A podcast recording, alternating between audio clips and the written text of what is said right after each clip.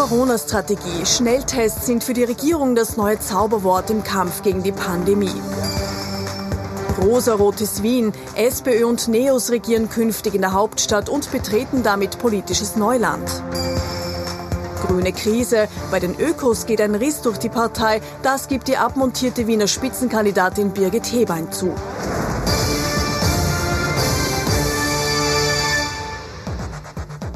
Sonntagabend, 22.20 Uhr. Ich freue mich, dass ich Sie wieder zu unserem politischen Wochenrückblick begrüßen darf. Mit dabei unser Politikexperte und Sturmfan und besonders stolz nach dem 3 zu 1 gegen Salzburg. Thomas Hofer, recht herzlich willkommen. Guten Abend, Herr Knapp. Und wo viel Licht, auch ein bisschen Schatten.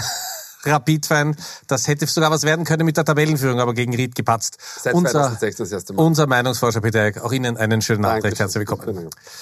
In der kommenden halben Stunde reden wir also über die politische Woche. Was ist alles passiert? Wir sind mittendrin im zweiten Lockdown. Die Zahlen geben es noch nicht wirklich her. Wir spüren kaum eine Verbesserung. Und die Regierung arbeitet schon am nächsten Schritt. Im Dezember soll es Massentests in Österreich geben. Ein Stäbchen in die Nase oder in den Rachen. Geht es nach der Regierung, soll jeder und jede in Österreich bei einem Massentest so auf das Coronavirus getestet werden. Klar ist, je mehr Menschen mitmachen, desto besser. Je mehr Menschen mitmachen, desto mehr Infizierte werden wir finden, desto mehr Infektionsketten werden wir durchbrechen können und desto stärker werden wir das Infektionsgeschehen auch kontrollieren können. Konkret schaut der Fahrplan so aus. Am 5. und 6. Dezember können sich rund 200.000 Menschen, die in Schulen oder Kindergärten arbeiten, testen lassen. Gleich danach kommen die rund 40.000 Polizistinnen und Polizisten dran und kurz vor Weihnachten dann die gesamte Bevölkerung. Anfang des neuen Jahres soll der zweite Massentest stattfinden. Die Ankündigung der Bundesregierung für den freiwilligen Massentest kommt für den einen oder anderen überraschend. Der Kärntner Landeshauptmann Peter Kaiser fühlt sich einmal mehr nicht eingebunden. Es wurden Dinge angekündigt, von denen wir vorher nichts wussten, von der Teile der Regierung teilweise auch nichts gewusst haben. Und wir sind dann vor vollendeten Tatsachen gestanden, wurden informiert oder nicht informiert. Neue Informationen gibt es jedenfalls bezüglich Impfstoff. Experten des Gesundheitsministeriums rechnen damit, dass die ersten Dosen bereits Anfang des nächsten Jahres zur Verfügung stehen werden. Herr Hofer, ziemliches Risiko für Bundeskanzler Sebastian Kurz, wenn es bei diesem Massentest jetzt nicht wirklich funktioniert. Und wir haben ja in Erinnerung die Corona-Ampel oder Corona-App. Also da lehnt sich der Bundeskanzler schon ziemlich weit raus. Das muss jetzt irgendwie funktionieren, diese Massentests im Dezember, obwohl es logistisch so ein Aufwand ist. Ja, klar. Äh, was einmal zuerst funktionieren sollte, ist natürlich, dass sich die Zahl der Neuinfizierten jetzt schon langsam runter bewegt. Äh, Stand heute sind das noch immer für einen Sonntag sehr viele, äh, noch einmal 5300. Das heißt, das ist einmal das Erste, was erreicht werden muss. Und dann haben Sie vollkommen recht recht und wir haben das an dieser Stelle vergangene Woche besprochen. Zuerst hieß es ja noch vergangenen Sonntag Massentests wie in der Slowakei. Dort war es aber wirklich statt des Lockdowns äh, angelegt, diese Massentests. Und da ist ja der Herr Bundeskanzler relativ rasch davon weggegangen und abgeschwungen. Er hat gesagt, zuerst das Lehrpersonal, dann die Polizistinnen und Polizisten und mittlerweile sind wir dabei und alle, die dann sozusagen Weihnachten mit ihren Liebsten verbringen würden. Äh, also insofern gibt's da eh schon ein bisschen ein, ein äh, Runterwassern der ganzen Geschichte. Was aber erstaunlich ist, und das ist in dieser Woche schon passiert, man merkt einfach nicht nur, was den Herrn Kaiser jetzt betrifft, in Kärnten, das ist kein Parteifreund des Herrn Kurz, äh, aber auch in anderen Bundesländern, beginnend mit Salzburg, derzeit äh, Vorsitz äh, bei den Landeshauptleuten und auch bei den Gesundheitsreferenten, da gab es Kritik, beziehungsweise Skepsis, auch aus Niederösterreich gab es Skepsis. Also da sieht man schon, dass da einiges kracht im Gebälk, selbst in der ÖVP, wo klarerweise sonst immer alles eitel Wonne ist, wenn es um den Bundeskanzler geht. Also das ist tatsächlich auch für ihn ein Lackmustest. Äh, und man muss sagen, je früher die Impfung kommt, je mehr geimpft werden können, äh, desto eher ist es vielleicht vorbei. Aber das ist jetzt wirklich eine kritische Phase. Aber können Sie sich vorstellen, es gab ja viel Kritik an der Kommunikation von Sebastian Kurz, dass rote Bundesländer wie Wien oder Kärnten oder das Burgenland möglicherweise den Kanzler da wirklich auf Granit beißen lassen? Naja, also ich glaube jetzt nicht, dass es eine, eine, eine, eine Offensive gibt, wo man das verweigert oder, oder, oder bewusst sabotiert. So weit möchte ich nicht gehen, das will ich auch nicht hoffen. Äh, aber was man schon gesehen hat, zum Beispiel auch beim Thema Schulen, nicht? Das zweite große, groß diskutierte Thema, hat man natürlich schon gesehen, auch vom Wiener Bildungsdirektor, wo man gesagt hat, naja, äh, man hat zwar gerade nicht ihr Kinderlein Komet gesungen, äh, was die Schulen angeht, aber man hat schon gesagt, na klar, bringt es ruhig in die Schule, das ist alles okay. Und damit hat man natürlich jetzt nicht das komplett konterkariert konterkariert, aber doch einen anderen Akzent kommunikativ gesetzt als äh, der Bundeskanzler. Kommen wir zu Ihnen, kommen wir zum Meinungsforscher. Wie schaut es mit den Österreicherinnen und Österreichern aus? Gehen die zu solchen Massentests, auch wenn sie nicht verpflichtet sind? Wie ist da die Stimmung? Naja, wir haben ja die Frage der Woche abgetestet und die haben wir zu einem Zeitpunkt ins Feld geschickt, wie wir noch nicht wussten, will der Kanzler verpflichtend möglicherweise nicht. Und wir haben die Frage gestellt, also wenn Massentest, dann verpflichtend oder freiwillig. Und da haben wir eine ganz klare Haltung.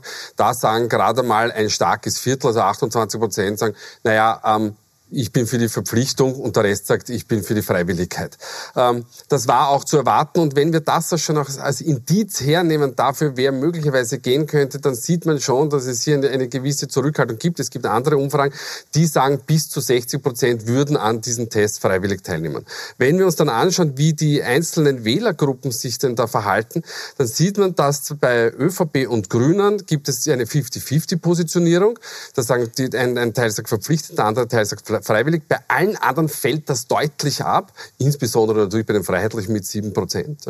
Ähm, und das sind, wie gesagt, Signale dafür, dass ich mir das ehrlich gesagt einmal in aller Ruhe anschauen würde, ob denn tatsächlich dann bei den Massentests für alle, die es denn wollen, ob dann wirklich so viele Menschen daran teilnehmen. Weil eins ist klar, ähm, so ein Massentest macht nur dann Sinn, wenn wirklich viele Menschen hingehen. Also ich würde mal sagen, grundsätzlich zwei Drittel wäre schon mal eine, eine sehr, sehr ordentliche Quote.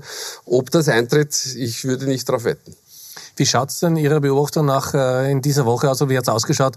Äh, Sebastian Kurz und Rudi Anschober, die beiden äh, feiten ja um die Pressekonferenz. Wir haben eine ganz besondere Situation, dass Rudi Anschober als Gesundheitsminister für die Verordnungen zuständig ist. Sebastian Kurz aber verkündet sie. Wie, wie, wie ist da die Stimmung? Wie würden Sie das beschreiben? Ja, die ist nach wie vor nicht die beste. Jetzt bin ich sehr freundlich zu beiden. Das ist bis zu einem gewissen Grad auch klar. Aber es hat sich schon wirklich beginnend mit dem Frühjahr, wo halt damals der Streit war, Verpflichtung oder nicht, was die Corona-App damals angeht, angeht, äh, eben gezogen bis über den Sommer und in den Herbst hinein.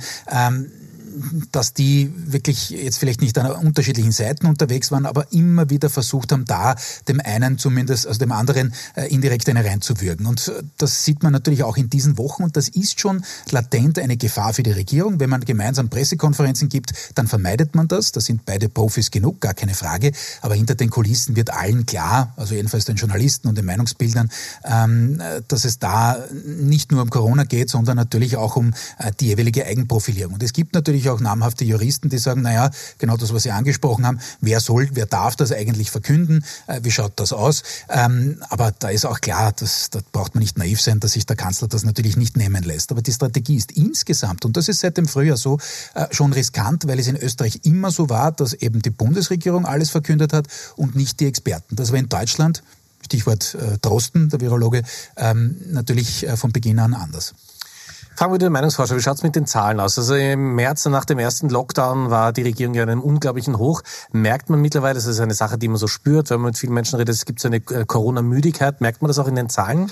Geben Na, die langsam her? In, in den Zahlen merkt man es äh, bei den Bewertungen der einzelnen Politiker und Politikerinnen, insbesondere beim angesprochenen äh, Anschober und, und Kurz die beide zwar noch immer in den Rankings weit vorne liegen, aber trotzdem wird die Zahl jener, die, die, die ihnen kritisch begegnen, deutlich größer.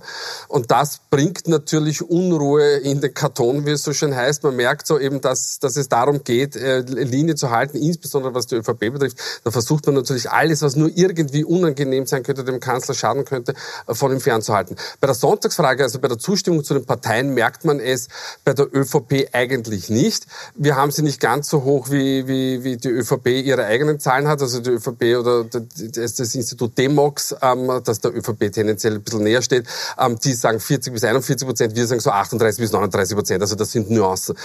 Die Grünen haben seit der Wienwahl schon nachgegeben. Also wir weisen sie derzeit bei 11 bis 12 aus. Da merkt man schon, dass ähm, es hier Probleme gibt und dann können wir vielleicht gleich die Überleitung zum nächsten Beitrag machen oder zum übernächsten Beitrag, weil ähm, wie man sich in Wien verhält, das trägt tatsächlich nicht dazu bei, dass es besser wird für die Grünen. Ein Satz noch äh, ganz kurz zur ÖVP. Ich glaube, das ist deswegen so, ob es jetzt 38 oder 40 sind, ähm, dass die nach wie vor relativ hoch sind, weil noch immer es so ist, dass in der Opposition niemand am Feld ist, der Sebastian Kurz ernsthaft gefährlich werden kann. Solange das so ist, äh, können die eigenen Werte durchaus leiden äh, und das wird ihn nicht freuen und auch die ÖVP nicht. Aber äh, wenn die Alternative nicht wirklich sichtbar ist, dann schadet das eben auch nicht nachhaltig. Ich greife Ihren Vorschlag auf ja, und äh, wir machen weiter. Wir haben zwei große Themen, die wir in der Sendung noch besprechen werden, nämlich die Krise bei den Grünen. Vorher schauen wir aber nach Wien. Äh, letzten Sonntag haben wir schon berichtet, da ist es durchgedrungen und bekannt geworden. Und diese Woche ist es dann ganz offiziell geworden, die neue Regierung in Wien. Zum ersten Mal rot-pink.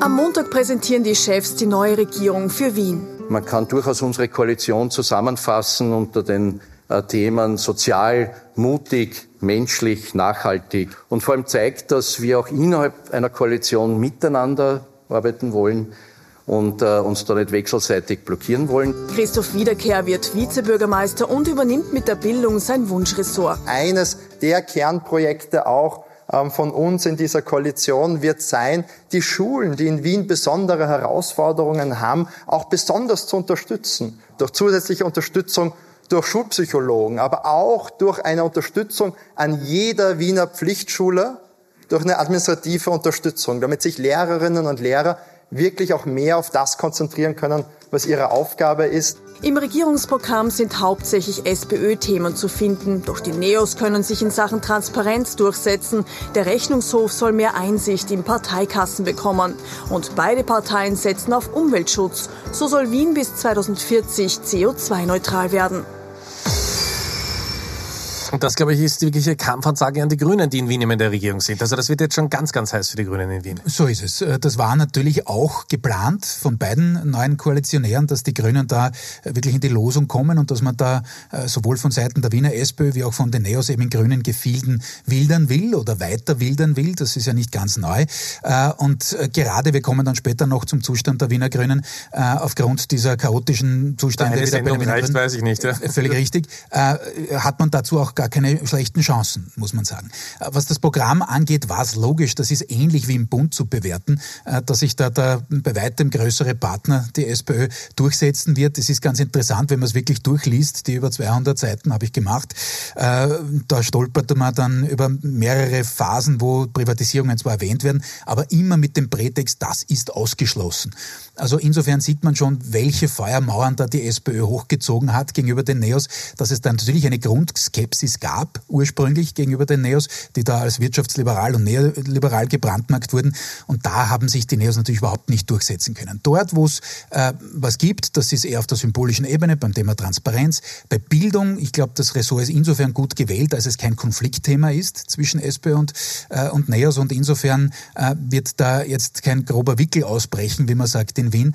Aber logischerweise ist es für die Neos, wir haben es vergangene Woche schon angesprochen, ein echter Gang auf rohen Eiern, denn es wird ihnen möglicherweise so ergehen wie den Grünen äh, im Bund, dass nämlich einige sagen, naja, Moment einmal, wo äh, ist eigentlich eure DNA in diesem Regierungsprogramm? Jetzt weiß man ja so, dass man als Juniorpartner es besonders schwer hat in einer Regierung, vor allem wenn die Kräfteverhältnisse so sind, wie sie in Wien sind. Aber Michael Ludwig muss doch ganz besonders schauen, dass er die Neos bei Laune hält und ihnen auch Luft zum Atmen gibt. Äh, wann wird man das in den, in den Umfragen sehen? Glauben Sie, wird man das auch sehen? Das wird man vor der Hand wahrscheinlich gar nicht sehen, ähm, weil es Business as usual sowieso ist und die Neos einmal Fuß fassen müssen. Man muss das ganze Werk einmal kennenlernen. Ähm, und dann ist das Ganze auch noch von der Corona-Krise eigentlich überschattet. Also ich glaube, es wird sich, was, was Wien betrifft, wenn nicht äh, ein grober Schnitzer in der Regierung passiert, wird es vor der Hand einmal äh, keine Bröseln geben auf demoskopischer Seite. Ähm, Sie haben es richtig angesprochen, Michael Ludwig wird darauf schauen müssen, dass er, dass er die, die, die Neos leben lässt. Ich glaube, dass die Neos ein bis zwei Jahre brauchen werden, bis sie wirklich dort angelangt sind, dass sie wirklich Politik nach außen hin in der Stadt Wien vermitteln können. Das so lang hat noch jeder Juniorpartner, der ganz frisch in der Regierung war, äh, gebraucht. Sie müssen Personal neu einstellen. Also es ist hier wirklich ein, ein großer Kraftakt zu bewerkstelligen. Und ähm, die Sozialdemokratie da wäre ich ganz, ganz vorsichtig, wenn ich an Ihrer Stelle wäre, denn dass man sagt, jetzt haben wir den Juniorpartner, das, wird, das, das, das machen wir schon und wir werden die uns schon ganz gut herrichten und, und wir laufen da sowieso weiter. Das ist immer der erste Schritt, ähm, nicht zum Niedergang, aber zu, für die, dass man möglicherweise Fehler macht, weil man unkonzentriert wird. Und das ist wahrscheinlich die größte Gefahr, noch die der Sozialdemokratie droht in der Regierung. Es war ganz interessant diese Woche, also schon das erste Thema eigentlich aufgepoppt, äh, wo man gesehen hat, wo der Dissens eigentlich ist. Wird das ein Bundesthema, nämlich das Thema Rücknahme der Hacklerregelung. Und da sind natürlich SPÖ und NEOS an unterschiedlichen Enden des äh, politischen Spektrums positioniert. Aber man hat das sehr generös gemacht von beiden Seiten. Gab jetzt ein paar Doppelinterviews von Ludwig und Wiederkehr. Das hat man zwar irgendwie erwähnt oder von den Journalisten serviert bekommen, aber da hat man quasi fein Englisch gesagt, na, let's agree to disagree, das ist jetzt nicht das Thema. Äh, natürlich gibt es diese Themen, es gibt sie zuhauf, aber wie es der Kollege schon richtig gesagt hat, ich glaube auch, dass das Thema Corona da ein bisschen so eine Lethargiedecke, eine zusätzliche ist darüber. Warum? Weil das Thema Privatisierungen, Ausgliederungen etc. nicht unbedingt das Thema der Zeit ist, gerade aktuell. Denn derzeit geben wir eh alle aus äh, nach dem Motto, koste es, was es wolle, egal von welcher Partei und egal welcher Finanzminister oder Finanzstadtrat, äh, muss ja sein. Und insofern werden diese Themen wohl nicht so, nicht so leicht schlagend. Was interessant ist, wenn man sich das Regierungsprogramm genau durchschaut, ähm, man hat auch vermieden, da zu große Angriffspunkte gerade für die Grünen äh, zu liefern. Das Wort Lobautunnel zum Beispiel kommt nicht vor im Koalitionspakt. Äh, er wird zwar kommen, aber man hat versucht, da nur ja äh, sozusagen keine Flanke aufzumachen. Und damit sind wir schon bei den Grünen und die Wiener Grünen sind seit äh, der Wahl und vor allem seit der Ankündigung des Wiener Bürgermeisters, es mit den Neos zu machen, in einer veritablen Krise. Vom gesunden Klima, das sich die Wiener Grünen im Wahlkampf noch stolz auf ihre Plakate heften, ist nicht mehr viel übrig. Nach der Wahl rutscht die Ökopartei in der Hauptstadt von der Regierungs- auf die Oppositionsbank. Und dann geht Frontfrau Birgit Hebein auch noch bei der Postenvergabe im eigenen Club leer aus. Bei der virtuellen Landesversammlung am Samstag gibt sie zu, ja, es gibt einen äh, Riss durch unsere Partei, der ist deutlich zu spüren. Wir erleben es immer wieder. Wir haben es beim Heumarkt gespürt, bei der Ablöse meiner Vorgängerin. Und äh, ich habe es jetzt auch gespürt ähm, äh, bei der Spitzenwahl. Und äh, ich glaube, dass dieser Riss auch verantwortlich ist für meine Nichtwahl zu einer Führungsfunktion im Rathaus. Auf den angesprochenen Riss in der Landesgruppe geht Bundesparteichef Werner Kogler in seiner Rede nicht konkret ein. Er lobt die Wiener Landesgruppe lieber für allerlei, etwa für das gute Wahlergebnis. Zumindest hofft er künftig auf grünen Zusammenhalt. Es sollte uns bewusst sein, wir gewinnen durch Zusammenarbeit gemeinsam an Stärke. Stärke durch Zusammenarbeit, das sollte das Motto sein. Wie gefährlich im grünen Universum ein abmontierter Parteipromi werden kann, hat Peter Pilz 2017 gezeigt. Mit seiner eigenen Liste katapultierte er letztlich die Grünen aus dem Nationalrat. Also wie gefährlich das für die Grünen auch auf Bundesebene ist, haben wir gesehen, Werner Kogler musste ausrücken. Trotzdem eine Frau, die ein super Ergebnis für die Grünen einfährt und dann einfach, wie man sagt, beinahe abgesagelt wird. Das ist doch für eine Partei, die auch so hohen Wert auf die Frauenquote äh, legt, schon schwierig. Ja, also das mit dem Absageln stimmt. Das mit dem super Ergebnis sehe ich ein bisschen anders. Das Potenzial der Grünen ist deutlich höher. Aber ja, es ist das historisch beste Ergebnis. Insofern äh, wurde es natürlich den Kritikern noch einmal schwieriger gemacht. Und es sind jetzt eigentlich nur Verlierer am Platz bei den Wiener Grünen. Denn einerseits hat sich sich Hebein erwartbarermaßen bei keinem der drei äh, Posten durchgesetzt. Das hat man ihr vorher auch gesagt. Das wusste sie. Sie hat es trotzdem darauf angelegt und hat dann gesagt, okay, jetzt nehme ich auch das Gemeinderatsmandat nicht an. Äh, also das war schon mit Anlauf. Äh, man hat ja schon sogar am Wahlabend signalisiert, ob es nicht jetzt gescheit wäre, einen Generationswechsel einzuleiten. All das hat sie nicht gemacht und hat man bei den Wiener Grünen nicht gemacht. Und jetzt stehen natürlich die anderen, wie sie es angedeutet haben, da als jene, die sozusagen eine erfolgreiche Frau abmontieren, als jene, die da fraktionieren, die, die, die, die sozusagen nur die eigenen Posten im, äh, im Kopf haben etc. Und das ist natürlich eine denkbar ungünstige Ausgangslage für eine, ich nehme doch an, Sie wollen eine erfolgreiche Oppositionspartei sein in Wien, die Grünen, ähm, aber so wird das nichts. Ähm, die Frage ist, und das ist, glaube ich, das Zentrale auf der Bundesebene, denn natürlich sind die Bundesgrünen da nicht nur mittendrin, sondern die sind wirklich äh, voll in Verantwortung, denn die werden das sehr wohl spüren, wenn es da jetzt eine kritischere äh, Wiener eine Basis gibt und wenn Frau Hebein da ein bisschen was organisiert, aber das Zentrale ist, was jetzt im Beitrag angeklungen ist. Hat die Frau Hebein die Werf und, und will sie wirklich das so anlegen wie der Herr Pilz? Daran zweifle ich persönlich noch, das sage ich ganz ehrlich. Äh, Pilz hat natürlich, nachdem er da übergangen wurde bei der Listenerstellung 2017 bei der Nationalratswahl, seine eigene Partei gegründet. Das glaube ich nicht, dass Birgit Hebein macht, aber vielleicht kommt es noch anders. Wie gefährlich, Eric, schätzen Sie das für den Bund ein? Wie gefährlich ist das für die Regierung von Kurz und Kogler? Ja, ich glaube, die, die, die Grünen im Bund haben ganz andere Probleme als, als, als die, die, die Wiener Grünen, ähm, weil let's face it, es, es wird jetzt dann die Oppositionsarbeit beginnen ähm, und dann wird man sehen, wie sich die Grünen denn da tun. Ich gebe dem Kollegen Hofer recht, das ist natürlich alles andere als ein guter Start, ähm, aber das wird sich irgendwann einebnen, weil die, weil die Geschichte läuft halt weiter. Also da sehe ich keine so große Gefahr ähm, für, für die Bundesgrünen. Für die Bundesgrünen droht äh, schlicht und ergreifend die Gefahr, dass ähm, Corona nicht gut ausgeht, unter Anführungszeichen, weil was, was heißt das, äh, wenn es nicht gut ausgeht? Aber wenn diese Regierung nicht signalisieren kann, wir haben die Lage, wenn schon nicht im Griff, so zumindest gut unter Kontrolle und kommen so bis ins Frühjahr, weil ganz ehrlich, so weit müssen wir jetzt denken, dass wir sagen, nein, das ist nicht mit Weihnachten gegessen, das ist auch nicht mit Silvester gegessen und mit Drei König, sondern wir werden uns alle darauf einstellen müssen, dass diese, dass Corona für uns anhält, bis es wieder wärmer wird und bis wir wieder in wärmere Gefilde kommen. Und bis dahin müssen die Grünen ähm, ähm, gut positioniert bleiben im Bund. Dann werden sie auch mögliche andere ähm, Problemstellen leicht überwinden können. Sollte das nicht passieren, dann wird es gefährlich und dann wird es in den Bundesländern gefährlich. Es ist ja nicht so, dass zuerst die Gefahr aus den Bundesländern kommt und auf den Bund hineinschreibt, sondern es ist meistens umgekehrt. Aber Leonore Gewessler ist ja eh schon am Samstag ausgerückt sofort, hat sofort äh, einen wichtigen, Sie sagen wichtigen es, Punkt. Das war sofort der Gegenangriff, da hat ja. man gesehen, dass die Kommunikation bei den, bei den Grünen mittlerweile, muss man sagen, in professioneller Hand ist. Man hat sofort das große Klimapaket an, angekündigt. Das ist ganz klare Zielgruppen. Äh, Arbeit, brauchen wir gar nicht reden, das werden sie auch fortsetzen 2021. Äh, aber, wie gesagt, man ist Passagier, wie es der Kollege gesagt hat. Und es gab natürlich auch diese Woche schon erste Andeutungen, wo zusätzliches Ungemach drohen kann. Denn die Frau Hebein hat in ihrer Rede, wir haben sie gerade hergezeigt im, im Beitrag, äh, hat sie auch gesagt, naja, das Thema, dass da jetzt die Waffengeschäfte offen halten durften oder das Antiterrorpaket, dass die Grünen strategisch aus meiner Sicht richtigerweise mitgetragen haben und gesagt haben, aufgrund dieses furchtbaren Anschlags müssen wir das machen. Eigentlich auch nicht unbedingt ähm, in der grünen DNA, zumindest vor einigen Jahren nicht.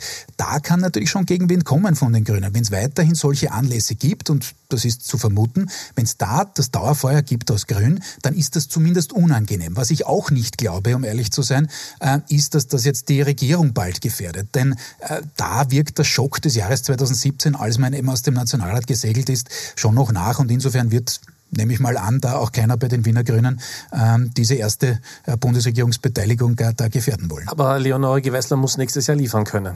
Das sie ist muss ganz, entscheidend. Ja, sie muss liefern können, ist gar keine Frage. Es sind jetzt ein paar Gesetzesinitiativen wie das Erneuerbaren Ausbaugesetz geschoben worden ins erste Quartal. Sie hat da ihren Aufschlag gemacht jetzt in Richtung äh, höherer Besteuerung der, der SUVs etc. Also da eine gewisse Ökologisierung hingebracht. Aber da muss natürlich, Sie haben völlig recht, äh, 2021 noch viel, viel mehr kommen.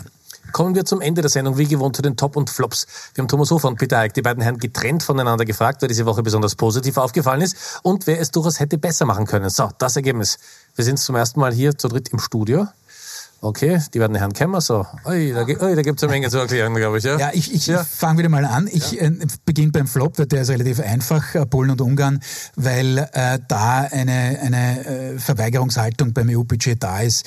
Äh, ja, die ist nicht ganz überraschend gewesen, aber so wird die Europäische Union nicht funktionieren. Auch noch der Knieschuss von wegen, wer bekommt denn äh, die Zuwendungen, gerade aufgrund von Corona. Also deswegen klarer Flop der Woche. Der Top der Woche, Sie merken, ich habe mir wirklich hart getan diese Woche, ist kein wirklicher sicher top, aber ich fand die, die Vorstellung des Herrn Giuliani, ehemaliger ja. Bürgermeister von New York, so jenseitig und so drüber, sagen, dass ja. es schon wieder gut war. Ja. Und zwar, warum war es gut? Weil es einfach gezeigt hat, wie jenseitig und hilflos eigentlich ähm, die, die Linie der Republikaner ist, äh, inklusive dem, was da irgendwie dann äh, an der Schläfe entlang geronnen ist. Ähm, das, das, war, das war einfach nur mehr clownesk. Das tut mir für ihn leid, weil er mal ein reputierlicher äh, Politiker war. Aber von New York sehr richtig, eben auch noch bei 9-11. Aber jetzt ist er eine Witzfigur und wie gesagt, ich bin ihm fast dankbar für die Offenlegung dieser jenseitigen Strategie der Republikaner. Ja, dann übernehme ich ja. wohl eh. Ja. mein Top der das Woche. hätte Rapid heute brauchen können. Ja, ja, ja so haben wir, wir haben eh drei Tore geschossen. Aber die anderen vier. Leider. Ähm, ja, also, Mitt Romney, ähm, ein, ein republikanischer Erzfeind, möchte man sagen, von, von Donald Trump, aber er ist einer der führenden Republikaner, die mittlerweile umschwenken und sagen, also bei aller Liebe, es gibt jetzt keine Belege dafür, dass diese, diese Wahl gefälscht und dass es Wahlbetrug gegeben hat. Also jetzt, und das ist das denkbar Schlechteste, was ein Präsident machen kann, nämlich dass, dass man das demokratische System so unterminiert, wie das Donald Trump macht. Und Flop der Woche brauchen wir nicht lange reden, Wiener Grüne aus besagten Gründen. Maus Fischer. Meine Herren, herzlichen Dank, vielen Dank. Ich darf mich bei Ihnen fürs Zuschauen bedanken. Bei uns hier im Programm geht's gleich weiter mit im Fokus mit unserer Interviewreihe. Susanne Raab, die Frauenministerin, ist jetzt gleich zu Gast und unsere Sendung gibt's wie gesagt auch als Podcast, finden Sie auf unserer Homepage. Ich wünsche Ihnen noch einen schönen Sonntagabend und freue mich, wenn wir uns nächste Woche wiedersehen. Kommen Sie gut durch die Woche. Auf Wiedersehen.